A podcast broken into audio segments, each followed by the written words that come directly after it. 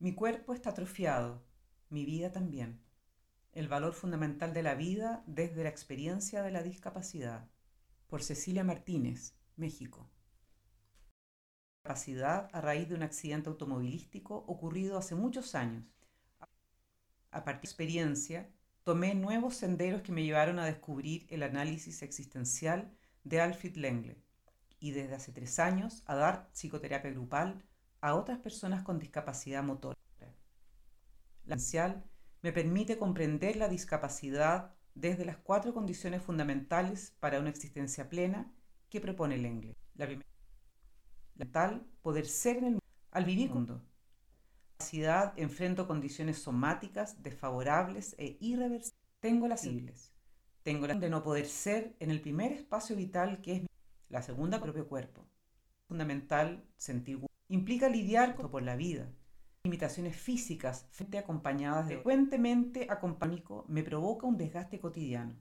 Mi vitalidad decae y mi gusto por la vida se debilita en la vida. Permitirme ser yo fundamental cuando mi, cuando mi deterioro físico significativo o drástico, experimento cierta enajenación. Ya no soy yo misma ante los ojos de los demás ni ante mi propia mirada condición fundamental, actuar con sentido.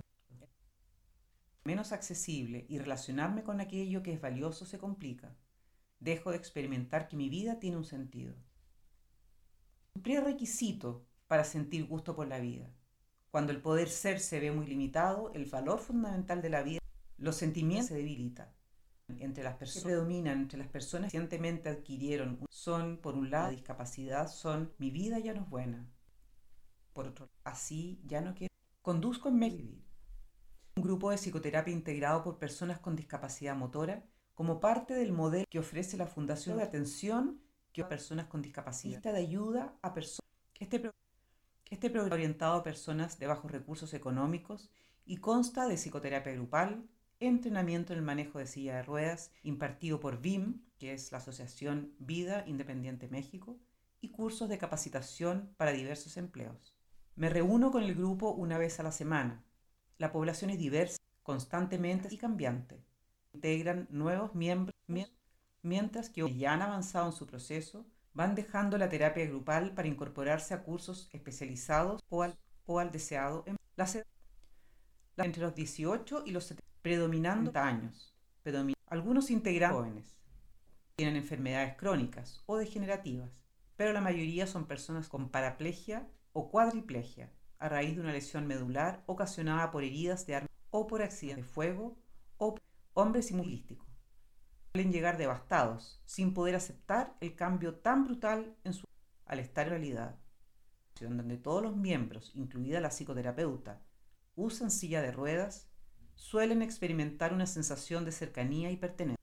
Pueden hablar de temas que difícilmente comparten afuera, la desesperación ante su nueva condición, el deterioro de relaciones familiares y las complicaciones de su vida sexual, incontinencia urinaria, las pecal, el desgaste, el desgaste, los pensamientos neuropáticos, etc.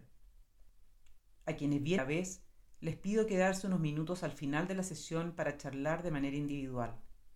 Generalmente haberse sentido bien en el grupo y confirman su deseo de regresar. A continuación, brevemente algunos casos que ilustran cómo se vive el valor fundamental de la vida cuando se tiene discapacidad. El gusto por la vida. Lengle dice que el gustar arranca el motor de la vida. El no gustar produce el sentimiento de esta cantidad de vida. Entre la poderosa fuerza vital que genera el gustar y la vida que se pierde en el no gustar, puede apreciarse claramente en el caso de Omar. Omar es un militar grande y fornido de 38 años que realizaba labores de su trabajo le apasiona alta seguridad. recibió entrenamientos especializados en diversos y obtuvo en países y reconocimientos por su profesionalismo y el describe esa necesidad de enfrentarse cotidianamente al peligro. Para que me entiendan, dice, mi, mi vida es una película de Rambo.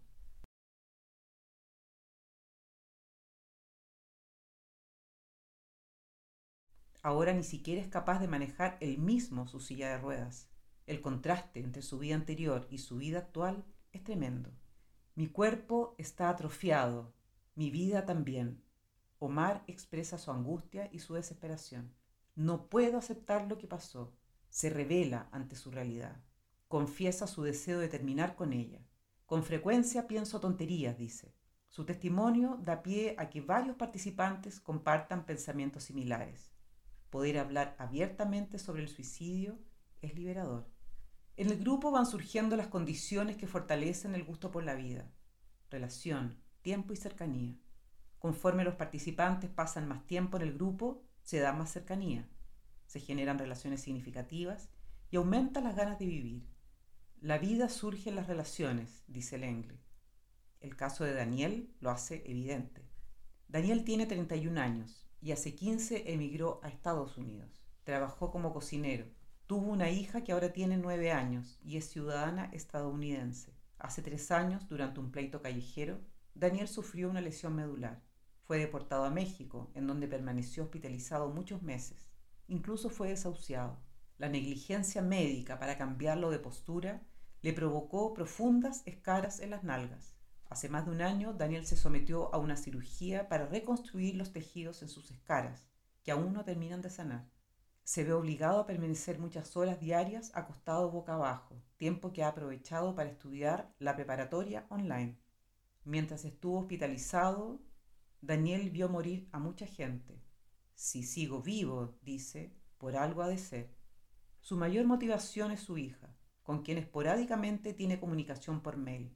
La extraño mucho, quiero ir a verla. Aún con su cuerpo tan maltrecho, Daniel tiene la firme intención de sanar y regresar a Estados Unidos para reencontrarse con ella.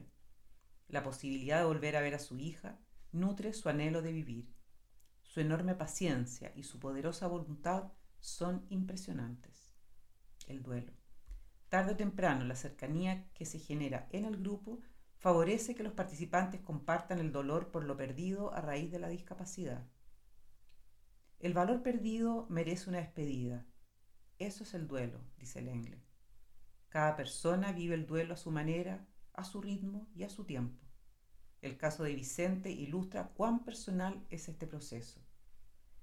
Vicente es un hombre serio y recio, de 34 años, con lesión medular, usa lentes oscuros, es muy reservado, nunca se queja.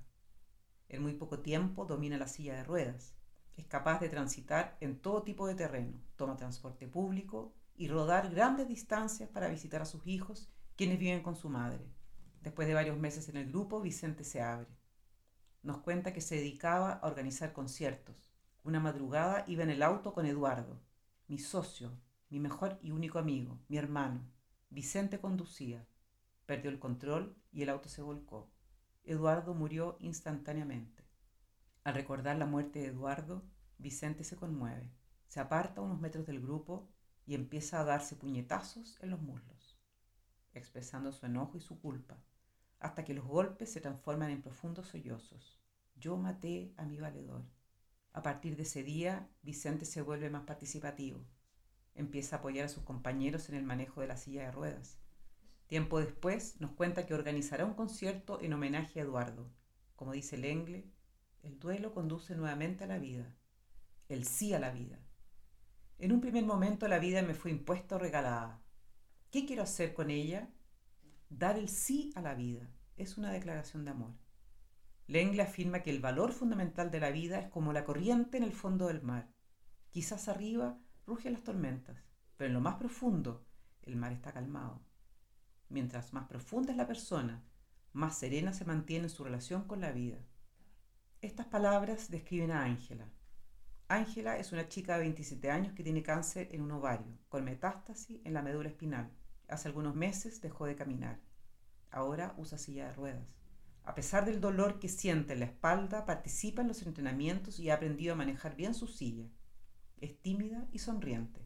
Ella comparte lo duro que ha sido aceptar que tiene un cáncer que ni las cirugías, la radioterapia, la quimioterapia o la medicina alternativa han podido eliminar. Ángela sabe que el pronóstico de los médicos no es alentador. Sus intervenciones son breves e inspiradoras. Su serenidad es pasmosa. Ya no me importa la discapacidad, cada día agradezco estar viva, dice. Hace dos meses dejó de asistir al grupo. Sabemos que está grave. Su ausencia nos interpela. Lo que sucede en este espacio grupal no solo le hace bien a los beneficiarios del programa, sino también a mí misma. Ser la psicoterapeuta que conduce esta dinámica es un regalo para mí. Es una labor que me gusta y me nutre. Por supuesto, a veces me siento cansada de lidiar con mis propias limitaciones, pero los valiosos testimonios de mis compañeros me enriquecen, me inspiran y fortalecen mi relación fundamental con la vida. Mi discapacidad adquiere sentido y me es más fácil darle el sí a la vida.